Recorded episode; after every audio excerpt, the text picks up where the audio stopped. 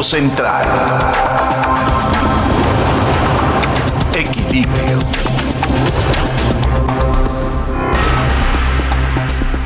Fíjense que ha habido, y había habido, un silencio bastante pronunciado de la Auditoría Superior de la Federación, que es, vamos a verlo así, es un organismo autónomo de la Cámara, de las cámaras en México, que es una auditoría superior de todo lo que se gasta en nuestro país y cómo es que se gasta en nuestro país. La Auditoría Superior de la Federación tiene una función, yo diría, trascendental, que es la de que evitemos los mexicanos dejar pasar los errores producto de la, del dispendio, de la opacidad, de la corrupción, de la deshonestidad, y que después de hacer un análisis por dependencia de las dependencias federales, de las estatales y de las municipales, se lleva en su cierre, enero-diciembre de todos los años, un reporte general de cómo se han gastado las cosas, en dónde ha habido dispendios, en donde no hay explicaciones, y, y de ahí, pues como en cualquier administración, podemos ver lo que se hace bien lo que se hace mal. Y la Auditoría Superior de la Federación habló luego de un silencio, insisto, prolongado, que debió de haber reportado el año pasado que por el COVID no se pudo dar este reporte de lo que fueron los manejos económicos del presupuesto de la Federación en el 2019, el primer año de esta, de esta tragedia nacional que es el sexenio del presidente Andrés Manuel López Obrador. En el primer año de gobierno ha habido unos resultados que son catastróficos.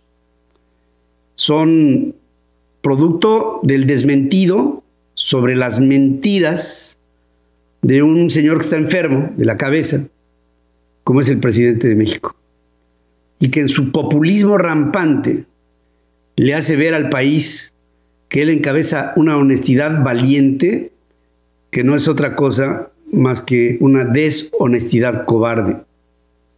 Y habla de transparencia cuando hay opacidad, y habla de justicia cuando sigue habiendo corrupción. No solamente sigue habiendo corrupción, sino que reportes de muchas organizaciones no gubernamentales están consignando con números que la corrupción en México, que ya era insoportable en el tiempo del presidente eh, Enrique Peña Nieto, se ha duplicado en el sexenio malhadado de Andrés Manuel López Obrador. Y con ello, por ejemplo, por decir algunas cifras, el, la supuesta, el supuesto costo de una obra desperdiciada que llevaba el 38% de avance, como fue el nuevo aeropuerto internacional de la Ciudad de México, decidida su cancelación bajo el capricho de este infeliz presidente mexicano, tuvo un sobreprecio en el costo directo de la cancelación de contratos de 232%.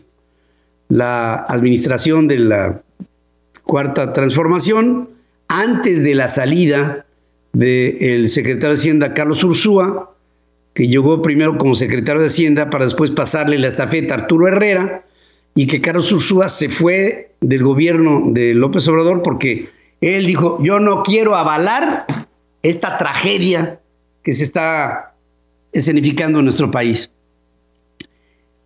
En el 2019, la cuarta T reportó un costo de 100 mil millones de pesos por la cancelación del nuevo aeropuerto internacional de la Ciudad de México.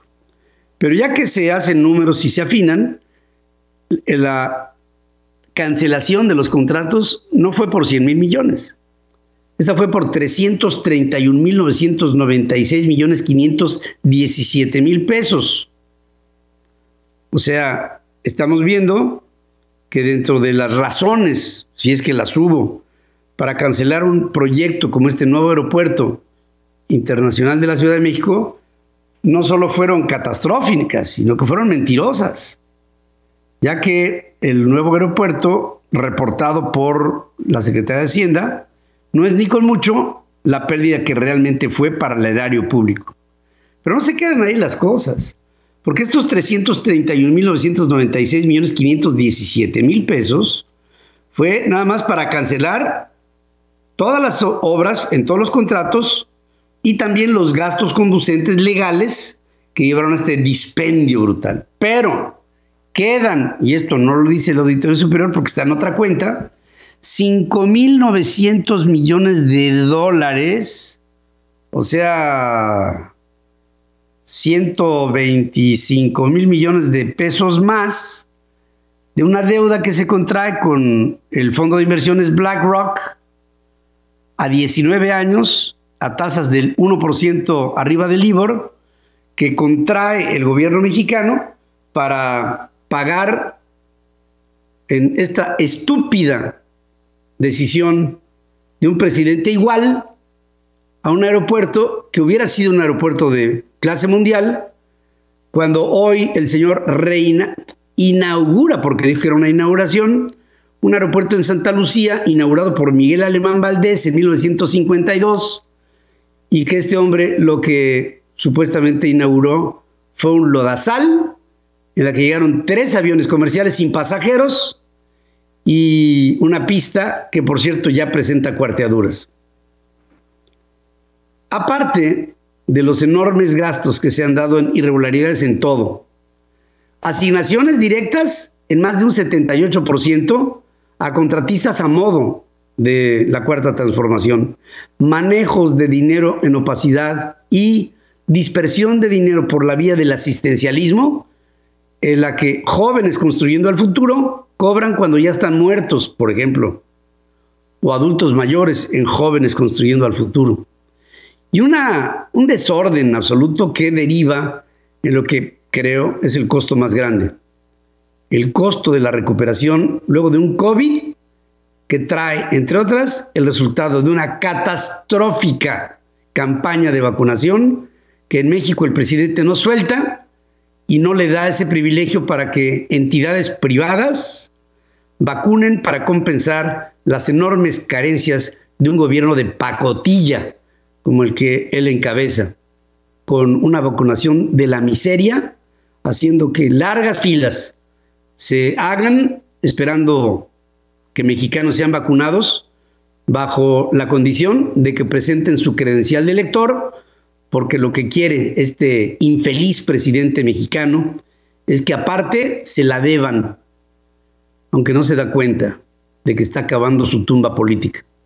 Porque esta campaña que quiere llevar a cabo él solito, para que todos digan, gracias señor presidente por vacunarme, acabará en una de las crisis sistémicas más graves que ha habido y criminales en un país ante la falta de asistencia a la salud mínima necesaria entre sus hijos.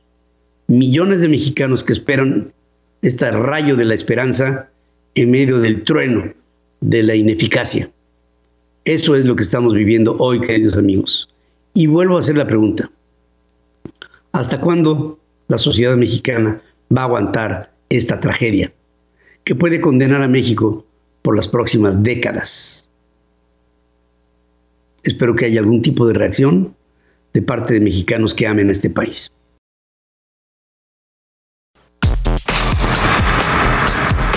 Para que tengas el dato. En Central FM. Equilibrio.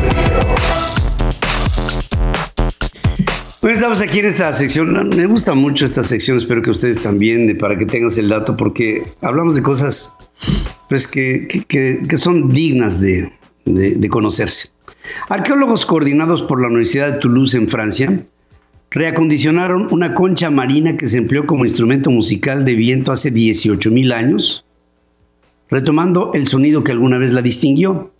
Se trata de un caracol descubierto en una cueva en Marsulas, en los Pirineos franceses, descubierta en el año de 1931, la que había sido ornamentada con arte rupestre en lo que se conoce como la cultura magdaleniense de finales de la última glaciación, esto hace 18.000 años. Caracol modificado encontrado pertenece a una especie que se llama Charonia lampas, al que no se le había puesto mayor atención desde su descubrimiento hace 90 años, hasta que ahora se le hizo sonar nuevamente. Como instrumento presenta una serie de cortes mediante los que se logró hacerle sonar, además de pigmentársele de color rojo con hematita, lo que indica su condición de que era un objeto ceremonial. Imaginémonos, hace 18 mil años, el sonido místico de un caracol que su sonido emitía para estos seres que nos antecedieron un grado de vibración que le llevaría a la espiritualidad hace 18 mil años, para que tengas el dato. Para que tengas el dato, un estudio hecho en el Consejo Superior de Investigaciones Científicas de España trabaja en un sistema basado en redes neuronales a base de láser aleatorio para la implementación de inteligencia artificial en vez de usar procesadores de silicio. Los resultados de este desarrollo podrían ayudar en sistemas de computación que operarían a través de redes neuronales fotónicas que facilitarían la implementación de plataformas complejas interconectadas en un oscilador colectivo. Los investigadores destacan que la naturaleza aleatoria de este tipo de dispositivos reduce las demandas de precisión en las líneas de fabricación y por tanto baja el costo. De esta manera, o sea, esta forma de inteligencia artificial presenta una baja complejidad que con el alcance del láser la consolida como posible elemento para constituir redes neuronales ópticas a gran escala, para que tengas el dato. Y nada más para rematar, quiero decirles que, para que tengas el dato, científicos del Instituto de Astrofísica de París haciendo uso del telescopio espacial Hubble, encontraron una concentración de pequeños agujeros negros en el corazón del cúmulo globular NGC 6397 en vez de uno masivo que sería lo normal. Aquí lo sorprendente es que son varios pequeños. Se les conoce como cúmulos globulares a los sistemas estelares más densos que alojan a estrellas muy cercanas unas con otras además de ser casi tan antiguos como el propio universo, 13.700, 14.000 millones de años. Los astrofísicos creían en principio que este NGC 6397 tenía un agujero negro de masa intermedia, considerados como el eslabón perdido de los supermasivos, de los que la masa estelar que forman con colapso llevan a estrellas masivas. Los análisis que hasta el momento se han hecho indican que además de los agujeros negros que fueron encontrados, en el cúmulo globular hay estrellas de neutrones y estrellas blancas. Y con ello podría después darse la posible presencia de neutrinos que en teoría podrían con su luz superar a la constante de 300 mil kilómetros por segundo, para que tengas el dato.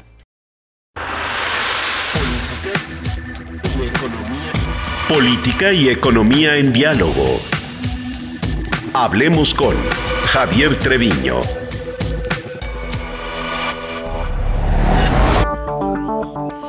Hay países responsables que están proponiendo al año 2050 para que estemos libres de emisiones de carbonos y de desechos fósiles derivados de eso, del carbón, los combustóleos y, las materias pesadas de los desechos fósiles. Y esto, pues, eh, creo que es algo que tendría que observarse no solamente por los países que hacen el compromiso, sino por todos, porque por un lado no habría en el 2050 y por el otro habría todo en el mismo año. Nada más que el planeta es el mismo y tenemos que llegar al mismo resultado todos al mismo tiempo, o por lo menos, digamos, con un cierto grado de orientación para ir hacia el mismo lugar. En México está el próximo, el miércoles, por discutirse una ley de la industria eléctrica que va en sentido opuesto al objetivo de liberar al planeta de este peso. Y Javier Treviño, que es un hombre de análisis y de reflexión y de profundidad, nos habla al respecto. Eh, gusto estar contigo de nuevo y efectivamente, eh, Pedro, yo creo que hay una ruta de, destrucción, eh, por decirlo así. La, Comisión de Energía de la Cámara de Diputados aprobó el viernes un, un dictamen, es decir, la reforma a la ley de la industria eléctrica, y todo está listo para que los diputados en el Pleno lo aprueben esta semana. Entonces, la pregunta es si, si se van a quedar pasmados en el Senado ante esto, porque los partidos de la 4T tienen la mayoría. Eh, fíjate, Pedro, que con esta iniciativa de reforma a la ley de la industria eléctrica, además de que las tarifas se van a incrementar, tal vez no para todos los hogares, pero sí para la totalidad del sector productivo, el costo será pagado, pagado pues al final del día por todos nosotros a través de los subsidios que le van a tener que dar a la Comisión Federal de Electricidad. Entonces los bienes y servicios se van a encarecer, el medio ambiente y nuestra salud se van a deteriorar aún más. Eh, y a mí me llamó la atención que los diputados de Morena y del Partido del Trabajo celebraron el viernes su triunfo y, y con una, pues me pareció una anticuada elocuencia eh, dieron un aval a esta iniciativa preferente del presidente. Y, estos discursos nacionalistas ideológicos fueron, si, si, quisiéramos verlo desde el punto de vista de complacer a su jefe político, pues fueron impecables. Pero nos hacemos las preguntas si defendieron en realidad la soberanía, pensaron en la sustentabilidad, qué pasará con el país, será lo mejor para nuestros hijos y nietos. Yo creo que los líderes responsables de muchas naciones, Pedro, sí están pensando en el futuro y planean llegar a cero emisiones para el 2050. Y el objetivo pues es que cualquier emisión de gases de efecto invernadero que aún permanezca pues sería compensada por el carbono capturado por los métodos como la reforestación o la captura directa del aire. Eh, y debemos partir, Pedro, de lo que dicen los expertos de las Naciones Unidas en este panel intergubernamental sobre cambio climático, que el mundo entero necesitará llegar al cero neto en emisiones para 2050 y evitar así los peores impactos del cambio eh, climático. Y leí varios informes de instituciones como la Universidad de Princeton y la Universidad de California y el Departamento de Energía de Estados Unidos, eh, Pedro, y es algo muy interesante lo que ahí analizan los múltiples caminos que son realistas. En el caso de Estados Unidos ya los están tomando para tener éxito y en todas partes se asienta como un hecho que antes de 2030 sucederán al menos las siguientes cosas. Uno, la capacidad de generación eléctrica, eólica y solar va a crecer cuando menos cuatro veces para poder generar 500 gigawatts más. Se eliminará, en segundo lugar, la mayor parte de la generación de electricidad a partir del carbón, reduciendo las emisiones en el sector eléctrico en al menos dos tercios. Y aquí también se reduce en el tema de diésel y combustóleos, que eso es lo que le, eh, le gusta mucho utilizar a la Comisión Federal de Electricidad. También se va a mantener de manera eficiente la capacidad de generación eléctrica con gas natural para asegurar la confiabilidad del sistema, que no nos ocurra lo que nos ocurrió en estos días. Y aunque el uso del gas natural va a disminuir, se va a mantener la capacidad como una fuente de energía de bajo costo cuando las energías renovables no puedan satisfacer la demanda. También, Pedro, se va a ampliar de manera significativa la red de nuevas líneas de transmisión de electricidad, junto con nuevas tuberías para el hidrógeno y el dióxido de carbono capturado.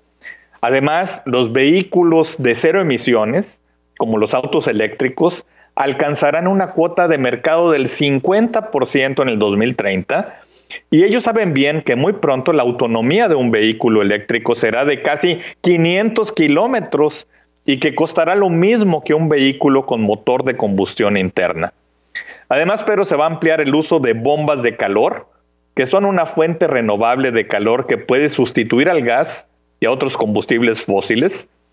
Los nuevos edificios y los electrodomésticos deberán cumplir estrictos estándares energéticos y se van a desarrollar e implementar nuevas tecnologías de combustibles neutrales en carbono, así como de captura y secuestro de carbono. La transición inmediata, Pedro, puede suceder con la tecnología existente, pero es importante señalar que la infraestructura de gas natural también podría funcionar posteriormente con hidrógeno fabricado con electricidad y también con otros combustibles netos en, emisiones cero. Entonces, según los estudios, fíjate Pedro, el costo de construir nueva infraestructura asciende alrededor de un dólar por persona por día.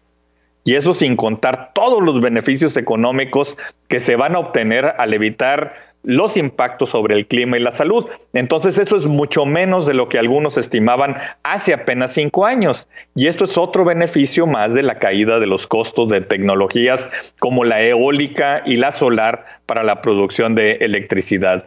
Entonces es, es, fundamental hacer la transición con cuidado, con equidad, con responsabilidad. La conclusión es que la tecnología existe, lo que se requiere es visión de nuestros líderes y voluntad política. Y el costo de implementar el cambio es relativamente bajo, pero primero hay que evitar las malas decisiones, como esta reforma que se pretende aprobar mañana en la Cámara de Diputados, esta reforma a la ley de la industria eléctrica. Yo creo que es tiempo de corregir el rumbo y tenemos que cambiar la ruta de la destrucción por la ruta del desarrollo sustentable. Eh, sí, querido. Y vamos en sentido contrario. Fíjate, el miércoles se va seguro a desahogar la LIE, la Ley de la Industria Eléctrica, que va exactamente en el contrasentido de, todo, de todo, de todo, de todo. Estamos viendo el, pues estamos viendo el final del área del petróleo. Digo, yo entiendo que el final de una era no termina hoy, así, crack, ¿no? Pero la, la tendencia hacia el final llegará a extinguir la utilización de los combustibles como en el pasado con combustóleos y con carbón y lo que se está pretendiendo en México es el equivalente a teniendo el Hyperloop, ¿no? este, este, este tren eh, eh, antigravitacional eh, propuesto por Elon Musk, contra una locomotora a la que le estás alimentando de carbón para que, pues para que mueva sus, sus, este, sus formas de locomoción. Es, no, no sé hasta dónde pudiera, después de esta ley que se promoverá, venir la repercusión del mundo para que le digan a México, no, México, por ahí no. Digo, entiendo que es una acción soberana, pero también tiene que ser corresponsable con el planeta. Es correcto, es correcto, eso es muy importante. Todavía tenemos tiempo, Pedro. Eh, hay la discusión en el Pleno de la Cámara de Diputados, después vendrá la discusión en el Senado. Todavía hay tiempo de que la responsabilidad de diputados y senadores pues aparezca y, puedan hacer los cambios eh, necesarios. Es, es, increíble lo que están planteando en esta nueva ley de, reformas a la industria eléctrica, que es una verdadera contrarreforma y, y el perjuicio es para todos los ciudadanos en el sentido de que pues aumentarán los precios de todos los productos, no nada más de la electricidad, pero también la contaminación. Sí, por supuesto, es claramente una acción irresponsable que se está haciendo en un momento en donde la mayor responsabilidad global de mediano y de largo plazo tendría que ponerse en juego hoy. Fíjate Javier, estamos viviendo hoy en el presente la acumulación de errores cometidos en el pasado. Así es. Pero tendríamos que cubrirlos con aciertos presentes para que el día de mañana tus hijos y los que vengan pues no sufran las consecuencias de nuestra inacción o del error que cometamos en la ruta que sigamos, porque llevaremos a México a un destino que obviamente no queremos. Y, recuerda, Pedro, que la definición más sencilla de sustentabilidad es que la decisión que como sociedad tomamos hoy nos debe permitir tomar decisiones mañana. y creo que eso no está ocurriendo. No vaya a ser que en el futuro nos dé vergüenza este momento de México. Gracias como siempre, querido amigo. Gracias, Pedro. El planeta tiene voz y se expresa en equilibrio. Política Internacional con Adriana Braniff. Braniff. Salió el sol. Salió el sol. Y salió el sol y con esto Adriana Brani vuelve otra vez como que a respirar tranquila porque últimamente, eh, Adriana, te vi, te vi muy en, grado congelación y te vi así como que eh, recordaste tus épocas cuando vivías en Canadá, estoy seguro. Sí, recordé todo eso, Pedro. Fue, la verdad, eh, bueno, no podemos quejarnos. Hay gente que le fue muy mal en Texas, ¿no? Muchas personas murieron. Eh, fue un, desastre. Sale el sol, sí, sale el sol, pero pues hay que eh, dejar de decir que Joe Biden declara el estado zona de desastre y ya ha autorizado fondos para la recuperación de las casas dañadas, de todo el desastre que dejó esta situación, Pedro. Sí, seguro. Ahora, este, mientras que a mí me llamó mucho la atención el, editorial de The New York Times que dice que pues que Estados Unidos puso en evidencia muchas de sus carencias, de sus atrasos, de sus problemas, de, de que el cambio climático realmente le está pegando a la economía más grande del planeta.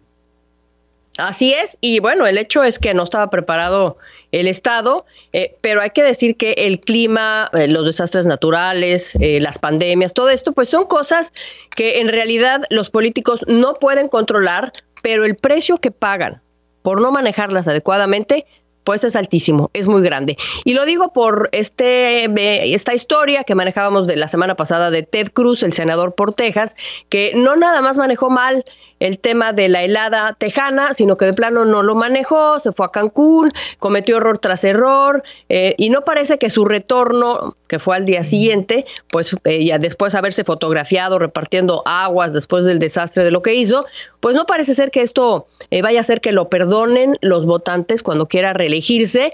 no hay que olvidar que Ted Cruz tenía y tiene aspiraciones presidenciales para el 2024, pero pues este mal manejo, pues ya se seguramente lo deja fuera de la jugada, porque antecedentes sobran, ¿no? Y el más reciente, sabemos, Donald Trump, pues eh, pagó la, la factura de no haber manejado bien la pandemia. Esto seguramente fue de lo que más influyó en su derrota. Y no solo eso, también hay que acordarnos cuando Donald Trump avienta papel de baño a los damnificados de Katrina en Puerto Rico, esto también pues es un manejo terrible o cuando culpa de los incendios de California a que las hojas estaban tiradas por el piso y no al calentamiento global es otro ejemplo de mal manejo de un desastre natural que le cuesta puntos para la reelección y todos estos manejos, pues eh, malos manejos es lo que sucede. Pero dejando de lado todo el tema de pandemias, desastres, heladas, todo esto, hay que decir, Pedro, que los dos temas estrellas en ambas esferas políticas esta semana, en la esfera republicana y en la esfera demócrata, son estos. Uno, el paquete de 1.9 trillones de dólares de ayuda por el COVID que ha propuesto Joe Biden y que va a pasar a finales de esta semana a la Cámara de Representantes para después ir al Senado, donde se espera que enfrente algunas em, cambios, algunas enmiendas, algunas trabas por parte de senadores republicanos. Va a haber un gran debate esta semana sobre esto específicamente. Hay que acordarnos que ya en Estados Unidos ya se llega al medio millón de muertes por COVID, lo cual es terrible, eh, aunque la vacunación está corriendo con éxito. El otro gran tema en la esfera republicana, pues es justamente hijo, perdón que sigamos hablando, pero va a ser Donald Trump, porque un mes y una semana va a durar el silencioso exilio político del presidente Donald Trump, porque va a volver a sonar el megáfono, esta bocina acústica que ya podríamos llamarla magáfono por el Make America Great Again. Va a estar esta semana en la reunión anual del Partido Republicano, es invitado estelar en esta conferencia de acción política, la CPAC, ahí donde cada año se define quién es quién quién es quién en la esfera política conservadora. Esta reunión va a ser el jueves 25 hasta el 28 en Orlando, Florida, y algunas fuentes ya adelantan que va a hablar Donald Trump el último día así como cierre estelar. Y esto pues es definitivamente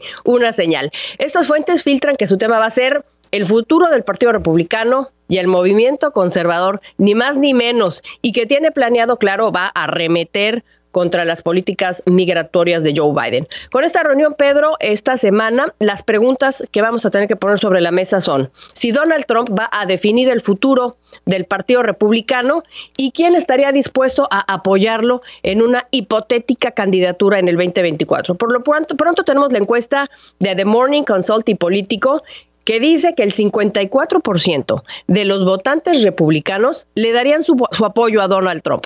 Eh, aunque pues hay algunos republicanos, el fin de semana escuchábamos al gobernador de Arkansas que decía, yo de plano con Donald Trump no voy, Pedro. Sí, No, pues no.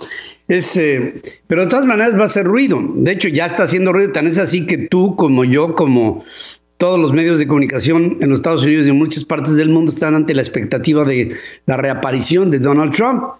El, eh, el hombre, a veces así pasa con los políticos, ya no tiene una sola capacidad para construir nada, pero enormes capacidades para destruir muchas cosas. Y, y cuando llegas a esto, dentro de las destrucciones más grandes que puede otra vez acelerar el, el expresidente Trump, estaría la destructiva iniciativa para dividir a la sociedad norteamericana. Yo pienso que ese es el, el grado más pernicioso que tiene Donald Trump en su haber, sabe que lo tiene y sabe que todavía, mira, este, un, un, populista, llámese de derecha o de, o de, o de izquierda, o de ultraderecha o de ultraizquierda, pues tiene la enorme facultad de poder eh, hacer eh, víctimas a sus engañabobos, ¿no? A estos que creen en la pureza de intenciones de un hombre ambicioso que tiene problemas aquí arriba en la cabecita y que va a seguir dando mucho de qué hablar.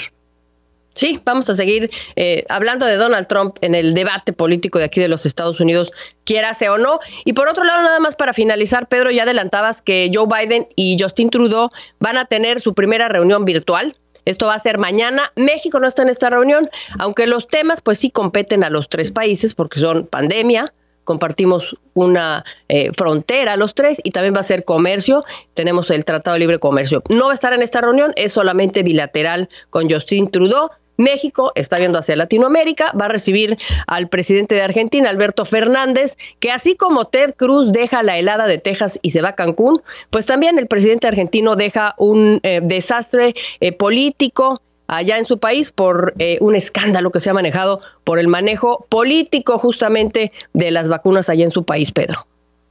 Sí, estamos ante lo que fue para México una simple llamada telefónica del presidente López Obrador con Biden contra o vis a vis esta reunión formal, digamos, entre Joe Biden y Justin Trudeau, que habla de una relación mucho más estrecha, seria, firme, de un país, Canadá, que ha sido tradicionalmente aliado de los Estados Unidos en las duras y en las maduras. Y esto es innegable en la historia de la relación entre estos dos pueblos, justamente un día en el que se se celebra, se recuerda en los Estados Unidos el nacimiento de George Washington, nada menos, en ese mismo marco. Así es, pero vamos a estar muy atentos a ver qué se dice en esta reunión tan importante entre estos dos mandatorios y vamos a estar hablando de ello seguramente mañana y toda esta semana vamos a hablar de Donald Trump, ni modo, porque ahí va a estar presente y de esta ayuda de COVID aquí en los Estados Unidos. Que tengas un excelente día, Pedro. Muchas gracias, mi querida Adriana, también para ti